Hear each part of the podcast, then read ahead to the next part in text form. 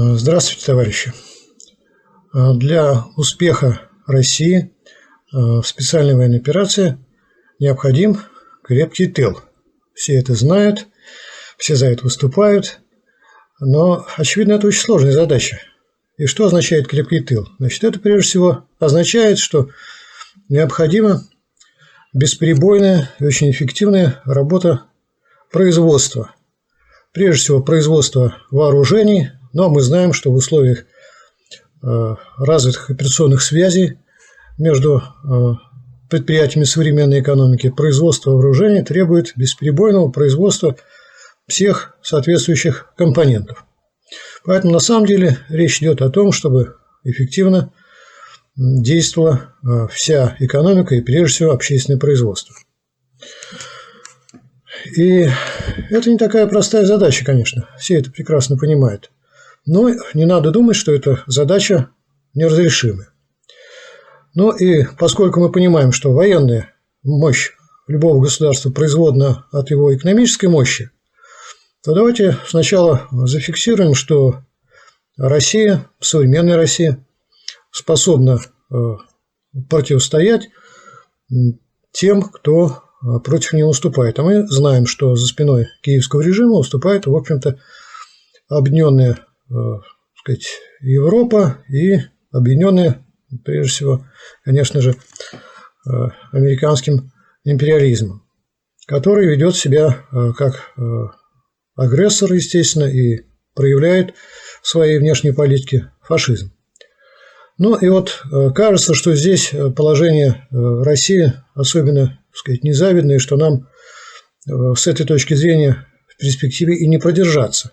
Потому что берутся очень простые сравнения. Берут, берется, например, Э, общественный продукт, воловой внутренний продукт Соединенных Штатов Америки, берется воловой внутренний продукт э, современной России и указывается 20-кратная разница. Ну и тогда получается, что вроде вот на той стороне гигант экономической мощи, а на этой стороне, ну как этот экономический карлик, как это Россия может противостоять экономически Соединенным Штатам Америки, ну а значит и военные отношения тоже долго не продержаться.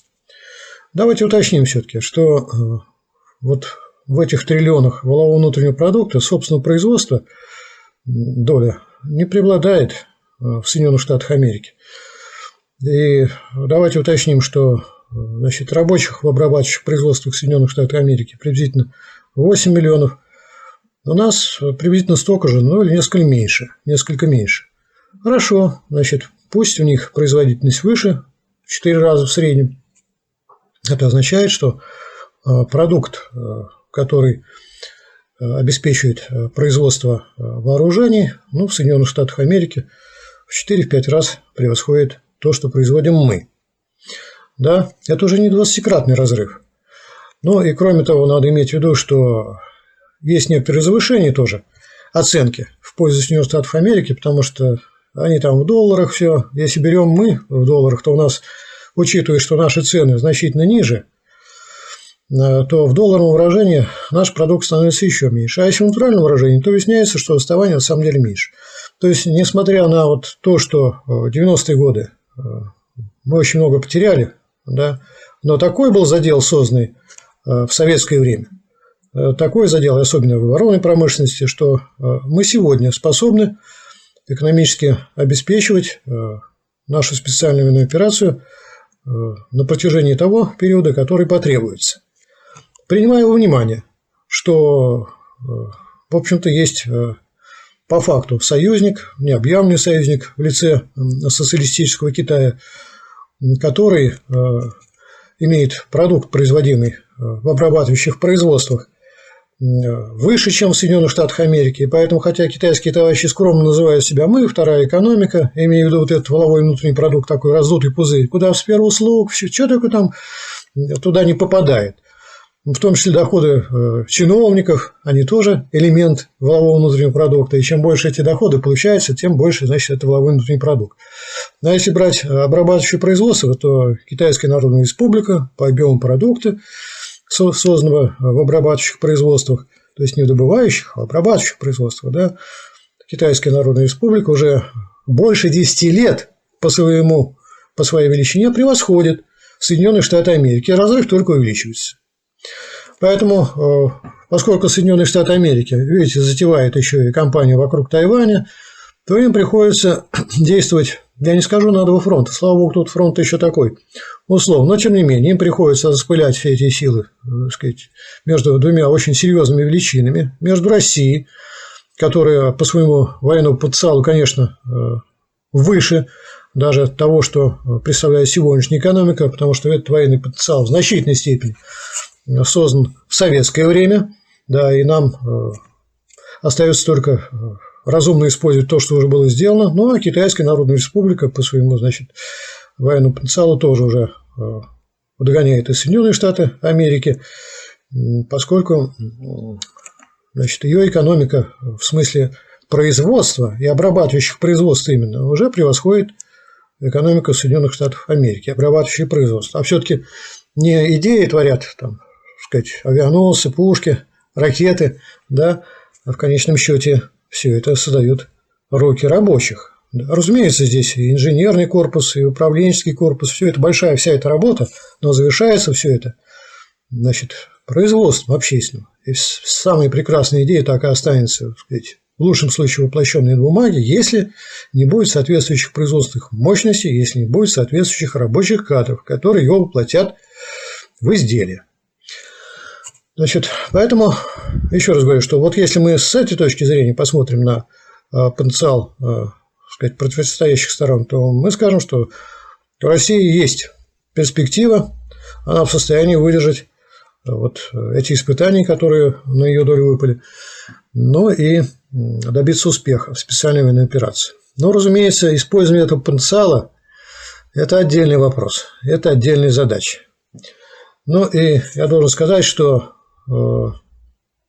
конечно же, вот э, для того, чтобы в рамках страны э, в полной мере использовать этот потенциал, нужна единая политическая воля. И эта воля в современном обществе, в современном обществе, а в современном обществе еще классовое общество, обеспечивается при помощи политических авангардов классов нынешнего общества, то есть политических партий. И вот э, если мы с этой точки зрения посмотрим на то, э, чем сегодня Россия располагает, то здесь у нас большого превосходства над Соединенными Штатами Америки нет. Там есть э, политическая система, предполагающая там, замену двух партий. Да, и у нас есть политическая система, где, в общем, есть одна партия, которая вот уже несколько десятилетий имеет большинство, я не к тому, что ее надо обязать на другую партию, то есть по подобию, что давайте будем чередовать республиканцев и демократов. Нет, речь идет о том, что эта партия, я имею в виду Единую Россию, которая вполне э, усвоила традиции э, современной капиталистической системы и сосредоточила свое основное внимание на чем? Ну, на выборах обеспечить большинство. Это, конечно, позволяет проводить э, политику через государственные органы, через принятие соответствующих законов. Да. Но политическая деятельность этой партии сосредоточена как раз в основном и на, э, нацелена на достижение успеха на выборах.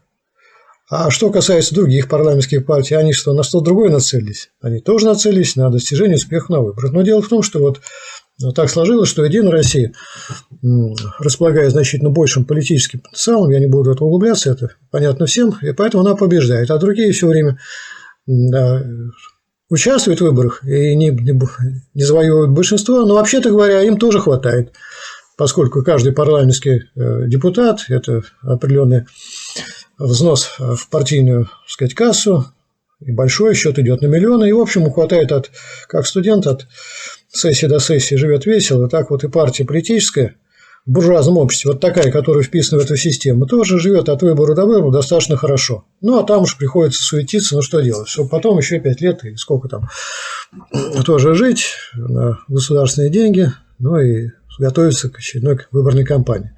Все это, естественно, для э, буржуазной страны ничего нового России не сделано, но дело в том, что вот в условиях военной операции такая система – недостаточно эффективна, давайте прямо скажем. А почему она неэффективна? А потому что политическим э, партиям в рамках э, вот этой буржуазной системы, и которые ее считают пределом его непредеши, э, неинтересна работа в производственных коллективах. Да, они вот, как избиратели, они им интересны, потому что на избирателя воздействуют не в производственном коллективе, а на избирателя воздействуют где? Через э, телевидение, через радио, через интернет. Это за рамками производственного коллектива. То есть, когда человек пришел домой, и уже он так э, через производственного коллектива, там, рабочий или инженер, в себе, что называется, а не проявляет себя. Он просто так, как дома, как обыватель, вот он сидит, и на него, значит, это оброшивается, и он с этими идеями дальше идет на избирательный участок. Зачем поэтому в производственный коллектив идти? Зачем там отвлекать, понимаешь, рабочих от станков, всякие мысли там, э, значит, им чтобы в голову приходили, чтобы они начинали об этом думать. То есть это и здесь, естественно, такая политическая практика буржуазных партий, чтобы не трогать вот эту вот корень экономического могущества буржуазии, не трогать производство. Там буржуа сам все наладит, наладит хорошо, значит, с его точки зрения, конечно, хорошо. Они, так сказать, я имею в виду, капиталисты прекрасно обмениваются опытом, у них свои союзы, союзы предпринимателей, где они там вырабатывают свою политику, в том числе в отношении рабочего класса. А рабочий класс где-то там остается сзади, и, в общем, он Э, политически не представлен, естественно, это мы знаем, и на выборах, ну и пока еще нигде не представлен. И вот с такой, в такой ситуации мы приехали в специальную военную операцию. А специальная операция, что мы имеем? Мы имеем, что люди должны понимать, ради чего они так самоотверженно трудятся. Я вот буду трогать именно проблемы тыла. И прежде всего проблемы э, производства в тылу. Да. Так вот, э, люди должны понимать, ради чего они так трудятся, ради чего вторая, там, третья смена организуется. Такое напряжение, такое давай-давай, быстрее. Ну, им, конечно, э, тоже здесь объясняет, ну, кто объясняет, в общем плане, телевидение и радио. И что объясняет? Ну, надо сказать, объяснение не очень четкое. Хотя, вот, например, прозвучало, что мы имеем дело с фашизмом – и даже извещала, что американским фашизмом. Спрашивается, а кто, вообще говоря, э, сформулировал концепцию фашизма во внешней политике? Кто? Я могу ответить на этот вопрос. Эту концепцию сформулировали два члена Рабочей партии России. Борис Лаврентьевич Фетисов, э, который ленинградский журналист был, работал в обкоме, в горкоме, точнее говоря, э, КПСС в Ленинградском горкоме, а потом был работал в редакции «Народной правды», общественно-политической газеты российской, и Михаил Алексеевич Попов, который эту идею развернул. Вот оттуда пошло. И давайте вспомним, как на них нападали, какой это тут фашизм, что это за фашизм. Это ведь, между прочим, обсуждение до последнего прошло. А вот, э, казалось бы, это какая-то такая отвлеченная теория, ну, фашизм во внешнем проявлении, хотя уже так погромыхивало. Там в Ливии громыхнуло, там, а еще раньше в Ираке громыхнуло, в Афганистане. Надо было осмыслить эти события, что же происходит.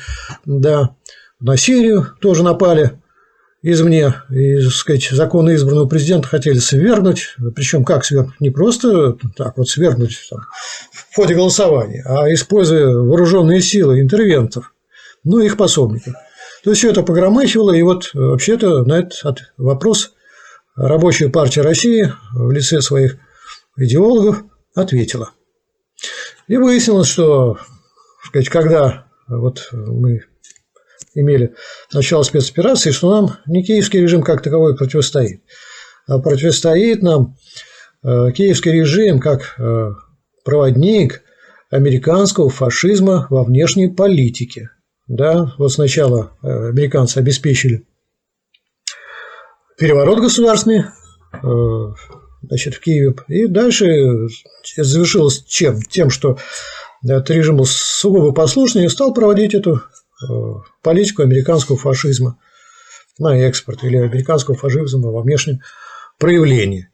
Вот со всеми этими методами обстрел мирных населений, да, с гонениями на Э, коммунистов, и не только на коммунистов э, на Украине, там еще их поискать, ну, на рабочих лидеров, на профсоюзных лидеров, на тех, кто э, выступал за демократические права. Вот все, что для фашизма характерно, ведь там не только значит, антикоммунизм, хотя это, конечно, само собой, разумеется, что это главное орудие борьбы.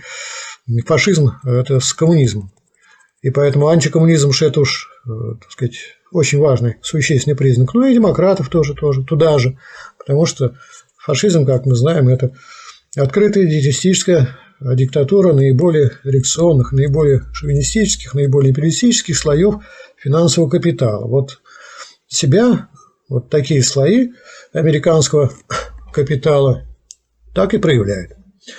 И вот теперь понятно, с чем мы имеем дело. А тут надо было объяснять, за что мы боремся, с кем боремся. Вот, ну, как поднять народ на борьбу?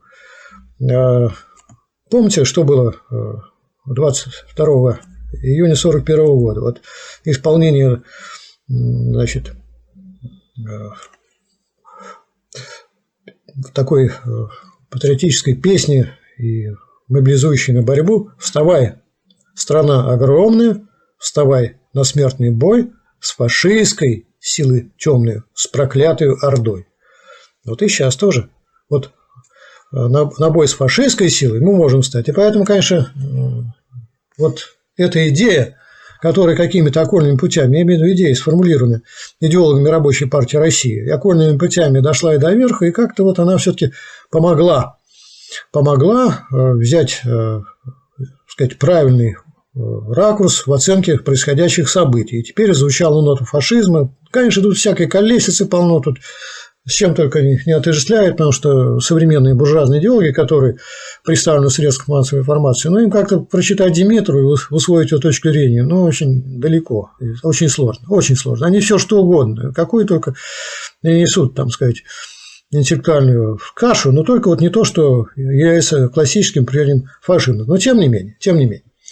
Значит, поэтому, э, конечно, можно было бы и на телевидении об этом более четко говорить. А тут путаются вот украинские националисты. Но националисты, милые мои, где их только нет. И в, Ши... и в Шотландии есть националисты, и националисты есть и в Испании, в Баске. И, так сказать, вот неужели с националистами еще неизвестно, может быть, это даже и прогрессивные линии. Здесь я имею в виду вот в Шотландии там и Баскони создать национальное государство, потому что некоторые вещи буржуазно-демократически остались недоделанными в эпоху империализма уже. Это надо разбираться. А вместо того, чтобы вместо того, вместо этого вот этой всякой путаницы, так мы прямо с националистами воюем. Значит, можно было сказать, что сказать, воюем с фашистскими агрессорами. И все было бы стало понятно. И здесь уже не важно, какая национальность. Да? Значит, и это и по факту так что вот украинцы, которые имеют многие связаны родственными связями с э, гражданами России, вот попали в такую ситуацию. Ну, бывает такое, да. Но здесь не это надо подчеркивать, что они украинцы и что они поляки, а здесь надо подчеркивать, что они фашисты или пособники фашистов. Да, и ведут себя как агрессоры, фашистские агрессоры. Вот и все, не надо тогда тут сбиваться и глупаться. Ну, то есть я хочу сказать, что э, вот Рабочая партия России дала э, правильную оценку происходящего, и вот поскольку эта оценка звучит в официальных средствах массовой информации, ну, постольку э, наш народ, и в том числе и рабочий класс, э, может разобраться в происходящем и занять правильную позицию. И тогда эта позиция понятна, что раз дошло дело до значит, отражения фашистской агрессии, то, конечно, тут надо поработать. Надо поработать, да, надо, так сказать, напрячься. Вопросов нет. Но это такая общая атмосфера логическая. А дальше-то возникает вопрос, а что нужно сделать для того, чтобы нести свой вклад в борьбу с фашизмом, американским фашизмом во внешней политике? Что нужно сделать на, на конкретном предприятии?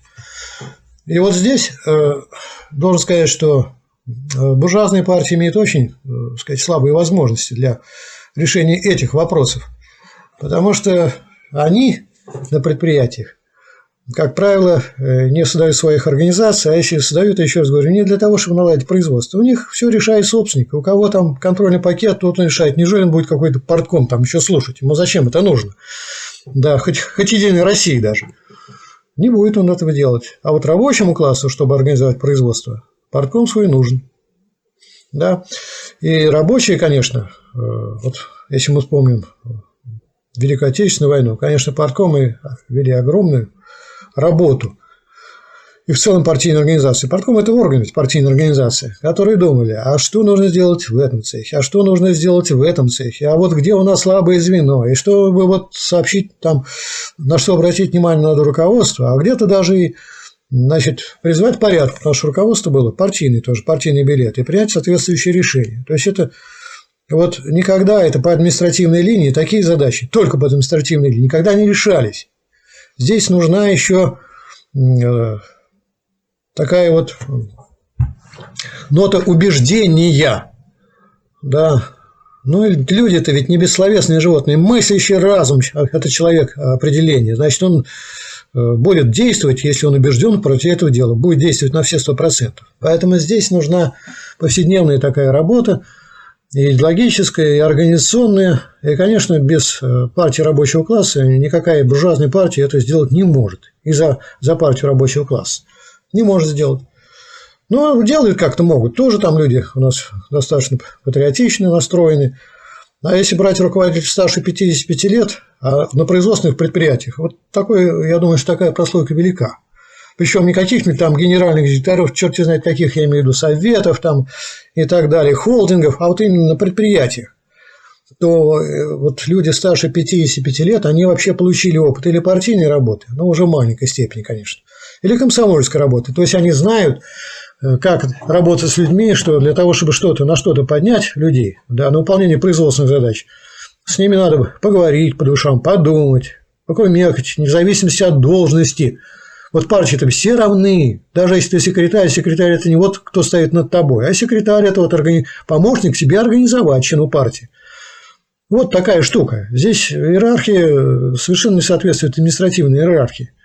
И вот только в такой обстановке, когда собираются равные и равно заинтересованные, вот тогда и рождается истина, и тогда рождается точное понимание того, что надо делать. Да, наиболее точное понимание, наиболее полное знание всего этого. Вот если э, ограничиваться тем, что на предприятиях у нас э, этой работы, работы, я имею в виду, по организации производства занимается только администрация, да, без совета да, совета с коллективом, а где вы найдете это голос? Ну, без этого, значит, эффективность резко снижается. Уменьшается. Ну, тоже стараются люди, знают, знающие люди. Но они же не всевидящие. Да. Да, и не всезнающие тоже, и не всемогущие, я имею в виду руководители, даже если они очень хорошие руководители, профессионалы. А кто же тогда всемогущий, всевидящий? Да вот это весь коллектив. Он всемогущий, когда он все может, поскольку он коллектив – сила совместного действия, она превосходит, значит, результативность индивидуальных действий в кооперации труда. Да? И всезнающий тоже коллектив, потому что глаза на каждом рабочем месте у него. Так что вот это вот, ну как развернуть эту инициативу на, на работу? Ну как-то без э, партийной организации э, можно это развернуть, когда вот э, люди на это нацелят, чтобы нацелить их. Партийная организация, причем рабочего класса. Да? Здесь много чего можно было сделать если бы действовали партийные организации, партия рабочего класса. Э, сказать, очень многое можно что сделать. Например, вот сейчас есть проект производительность труда. Полезный проект, между прочим, но как-то в нем принимает решение, участвовать или не участвовать, ну кто? Ну, собственники. Каким-то собственникам нравится это, каким-то не нравится это. Значит, это, это вроде как дело такое. Хочу, буду, хочу, не буду. А сейчас надо повышать производительность труда. Сейчас. Сейчас, потому что идет мобилизация. Значит, рабочих, в том числе и рабочих, наверное, тоже, да, и потенциальных рабочих. И нужно повышать производительность труда, потому что ресурс труда добавляться не особенно видно, как будет, а производство надо увеличивать. Так вот, эти резервы надо сейчас задействовать, там накоплен опыт, там много чего сделано. Послушаешь, действительно все это делается. Есть много чего положительного да, в организации работы повышение производительности труда. И лишний раз убеждаешься, что капитализм дает материальные предпосылки для более высокого строя. Вот они сейчас зреют, они здесь есть. Ну, дать им вот толчок, чтобы на каждом предприятии делалась работа, чтобы подумать, как разместить оборудование, как оснастку разместить, как исключить лишние операции. Вот то, чем занимались партийные организации в годы Великой Отечественной войны. И поэтому были движения двухсотников, трехсотников. То есть коллективы, бригады перевыполняли нормы значит, на 200%, на 300%. Вот и сейчас это можно сделать, но не делается. Почему? А потому что кто это будет делать? Это все на усмотрение собственника, предпринимателя. И он как в каком-то отношении, как рыбка облет, то, что, на что хватит у него ума, да, и силы воли. Вот, значит, на то он распространит свое внимание и свое влияние. Ну, приедут тренеры, хорошее дело, я имею в виду тренер в рамках этой программы производительность труда. Но они подскажут, они инструкторы, ну кого-то они научить должны. Так научить надо весь коллектив этому делу. Значит, широко все это развернуть. Это же требуется общественной организации. Не, не сделаешь это из-под палки, не заставишь. И здесь душа это, конечно, партийная организация, то есть авангард, профсоюзная организация. Значит, сама по себе. Это такой тоже необходимый, значит, орган и правком, но там он никогда не будет авангардом. Да? То есть, если будет партийная организация, э, крепкая, боевая, э, то тогда, сказать, и профсоюз зашевелится. А если не будет партийной организации, то вот и будут профсоюзные организации в таком жалком виде, в каком они в большинстве своем сегодня пребывают, где сидят там в правкомах душечки, девочки из отделов или женщины, такие они милые сами по себе, но и в цех-то не, не, не выйти, потому что они не знают, что сказать в цеху-то рабочим. Они не знают этого совершенно. Они из отдела пришли, им тут уже все хорошо. То есть, короче говоря, вот э, если бы были партийные организации, причем какие партийные организации? Партии рабочего класса. А партии рабочего класса свои, э, сказать, базовые организации имеют как раз на предприятиях производственных. Вот не будет тогда использования того потенциала повышения производительности труда, который имеется Значит, и будет это использоваться, так сказать, медленно, частично, противоречиво, а где-то и с отступлениями тоже. Вот он, пожалуйста. Но я так понимаю дальше, что э, хорошо, значит, э, можно было что бы еще сделать. Что делал, скажем, товарищ Сталин накануне войны? Проводил совещание с рабочими стахановцами. Но вот у нас каких только совещаний не проводится. Это хорошо, я думаю, хорошо. И молодые лидеры, и молодые ученые, и молодые и все тут замечательно. И всех, только вот до рабочих никак не дошли мы. Которые, ну, понятно, все думают, что их нельзя оторвать, потому что рухнет производственная программа. Но если бы на неделю над каждого предприятия по два, по три человека, таких, которые полны идей, таких, которые знают, им есть им чего сказать, собрать в Москве. Не хотите в Москве? Пожалуйста, в Нижнем Новгороде мы найдем зал, пожалуйста. Да, если бы, значит, пригласить руководителей государства, и, и они бы обратились, сказали, что как, а значит, те бы тоже сказали, что и как. Ну, как товарищ Сталин это делал. То, наверное, бы это был бы огромный выигрыш бы с точки зрения, значит, э, улучшения организации производства, оборонного в том числе. Но вот лежит на поверхности. Ну, что бы не сделать? Вот если была рабочая партия России, значит, развернутая, большая, да, такая вот сказать, рабочая партия России, безусловно, такое совещание собрала бы. Безусловно, собрала бы. И, сказать, вынесла бы рекомендации. Даже в условиях буржуазного строя. А как к этим рекомендациям не прислушаешься, если это вот дают это знание люди, которые на рабочих местах видят свои резервы и полны идей, как лучше сделать производство? Ну, надо быть просто врагом, чтобы не использовать такие рекомендации. Да? Наверное, можем э, найти каких-то врагов вверху, но это уже не их время сейчас. Сейчас враги, они, так сказать, стараются э, куда-то подальше за рубеж, чтобы там прямо обняться с теми, кому они все время поклонялись, и вот, так сказать, слиться. Остаются люди крепкие, которые заинтересованы в том, чтобы все-таки э, Россия победила в этой специальной военной операции. Вот следующий шаг, который необходим совершенно, если мы повышаем производительность труда и рассчитываем на инициативу рабочих э, в улучшении производства, это значит сделать максимум возможного для того, чтобы рабочий класс ну, получил так сказать, возможность отдыхать, восстанавливать здоровье, даже в условиях, что значит даже, как раз в условиях вот этой очень напряженной работы, двух, а то и трехсменной. Двух и трехсменной. Значит, здесь тоже можно, можно много чего сделать бы. Восстановить медицинские пункты, восстановить пункты осмотра, значит, давление, там, лекарства, чтобы давали какие-то, да, чтобы, может быть, профилактории. Если профилактории не остались, у нас есть гостиницы. Но, скажем, во время ковида э, медицинские работники, многие жили в гостиницах. Правильно? Вот они, вот, потому что не отрываясь, вот они, им надо было восстанавливать силы значит, какую-то такую вот обстановку создать. Значит, рабочие тоже, может быть, если они вот так ушли в такую работу, ну вот отправить в эту гостиницу, где будут оказываться какие-то процедуры, помощь какая-то, питание, может быть, отдых, да, бассейн, там, то есть, ну что-то надо такое сделать, чтобы э, вот этот напряженный труд можно было чем-то компенсировать дополнительным отдыхом.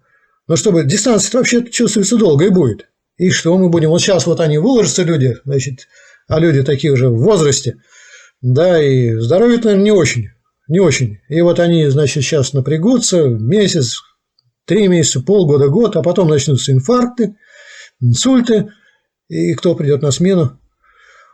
То есть, э, разумеется, вот э, партия рабочего класса, а я вижу только одного претендента на эту роль в современной России, это Рабочая партия России. Если бы она была на каждом предприятии, она бы через профсоюзную организацию бы добивалась от руководства предприятий э, вот того, чтобы была налажена система реабилитации рабочих.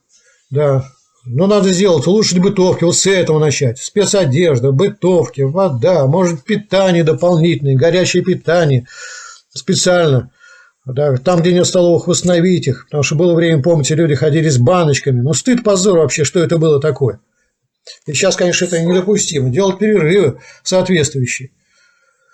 То есть, вот вся эта работа, конечно, э, не может быть организована без того, чтобы на предприятиях, особенно за самых крупных предприятиях, которые, собственно, и образуют костяк э, производства вооружений, не действовала партийная организация партии рабочего класса.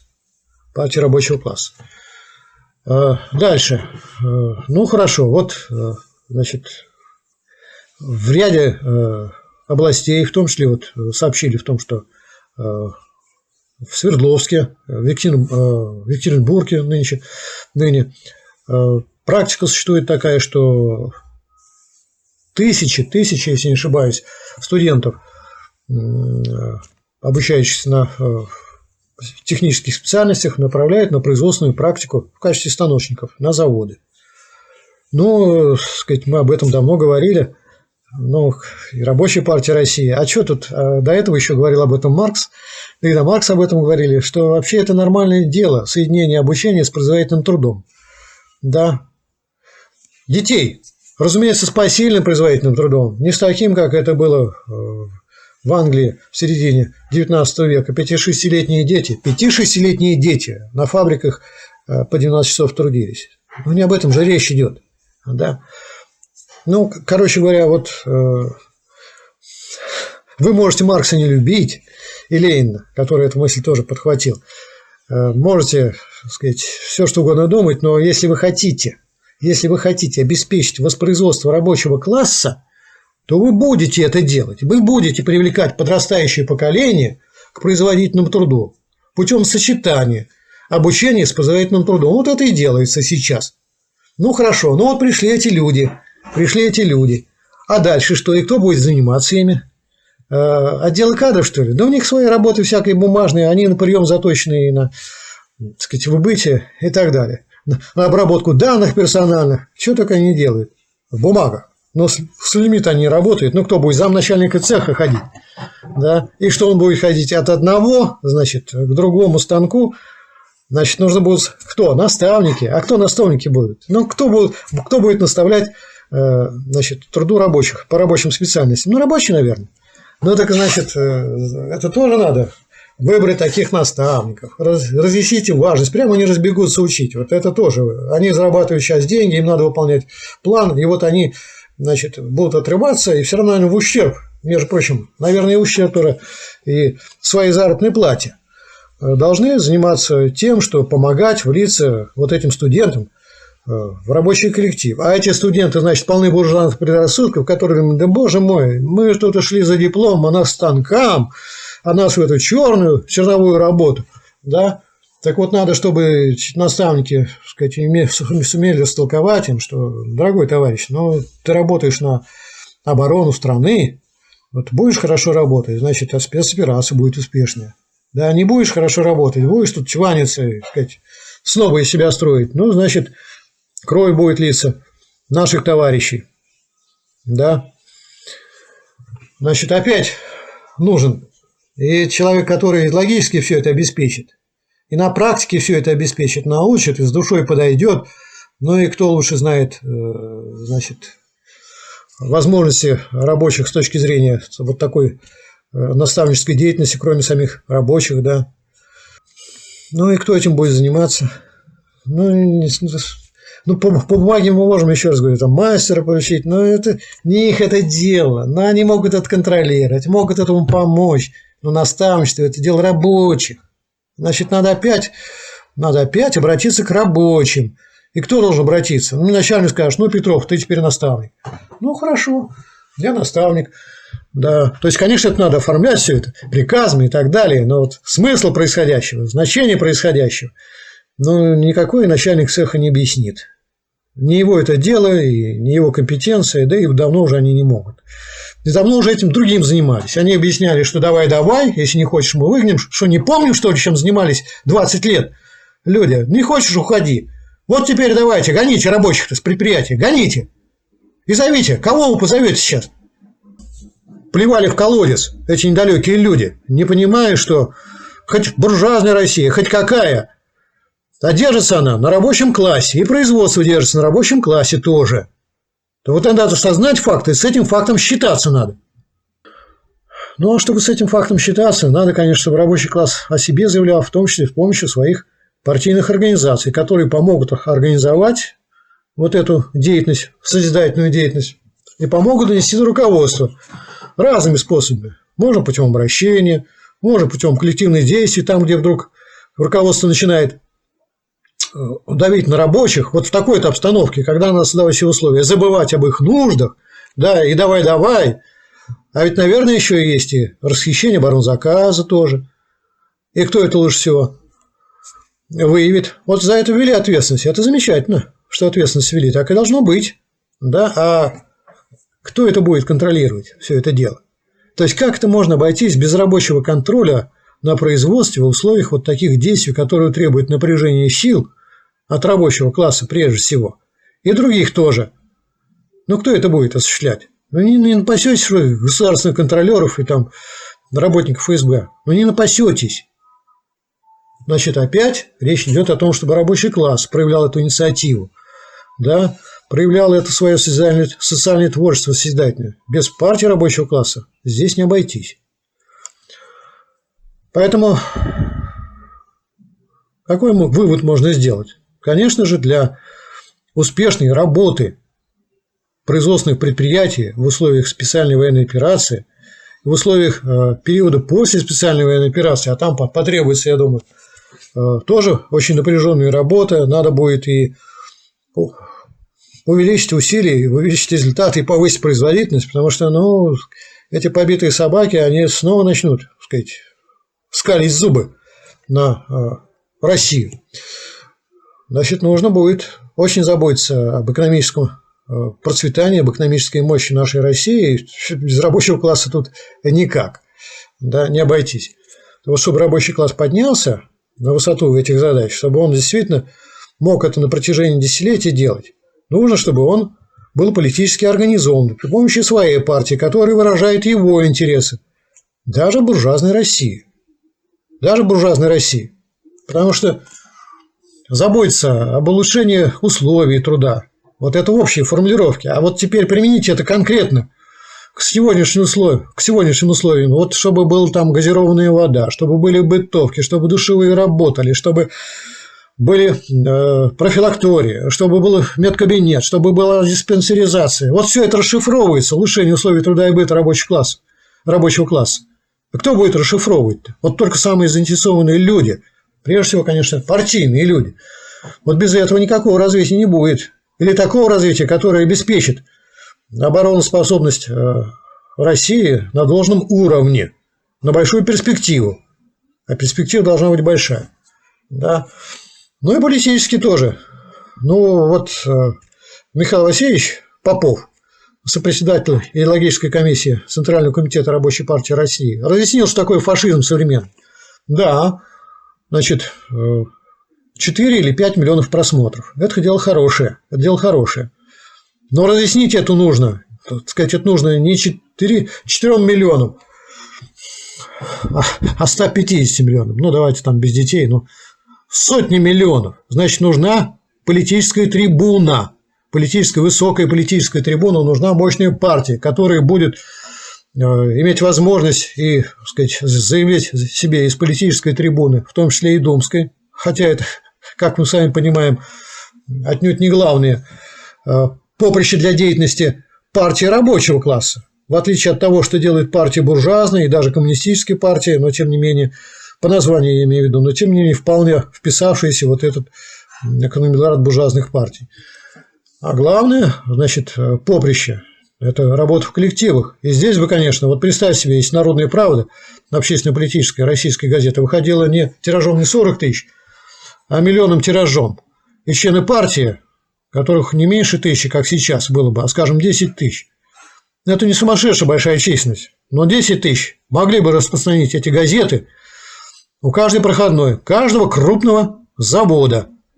Да какое было настроение? И вот мы в нашей газете написали, почему Россия победит.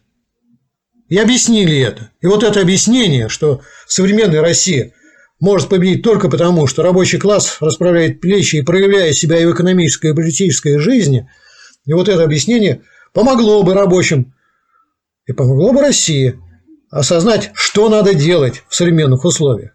Но это же вот напрашивается. Поэтому я обращаюсь э, к передовым сознательным рабочим и к тем, кто сочувствует э, рабочему классу.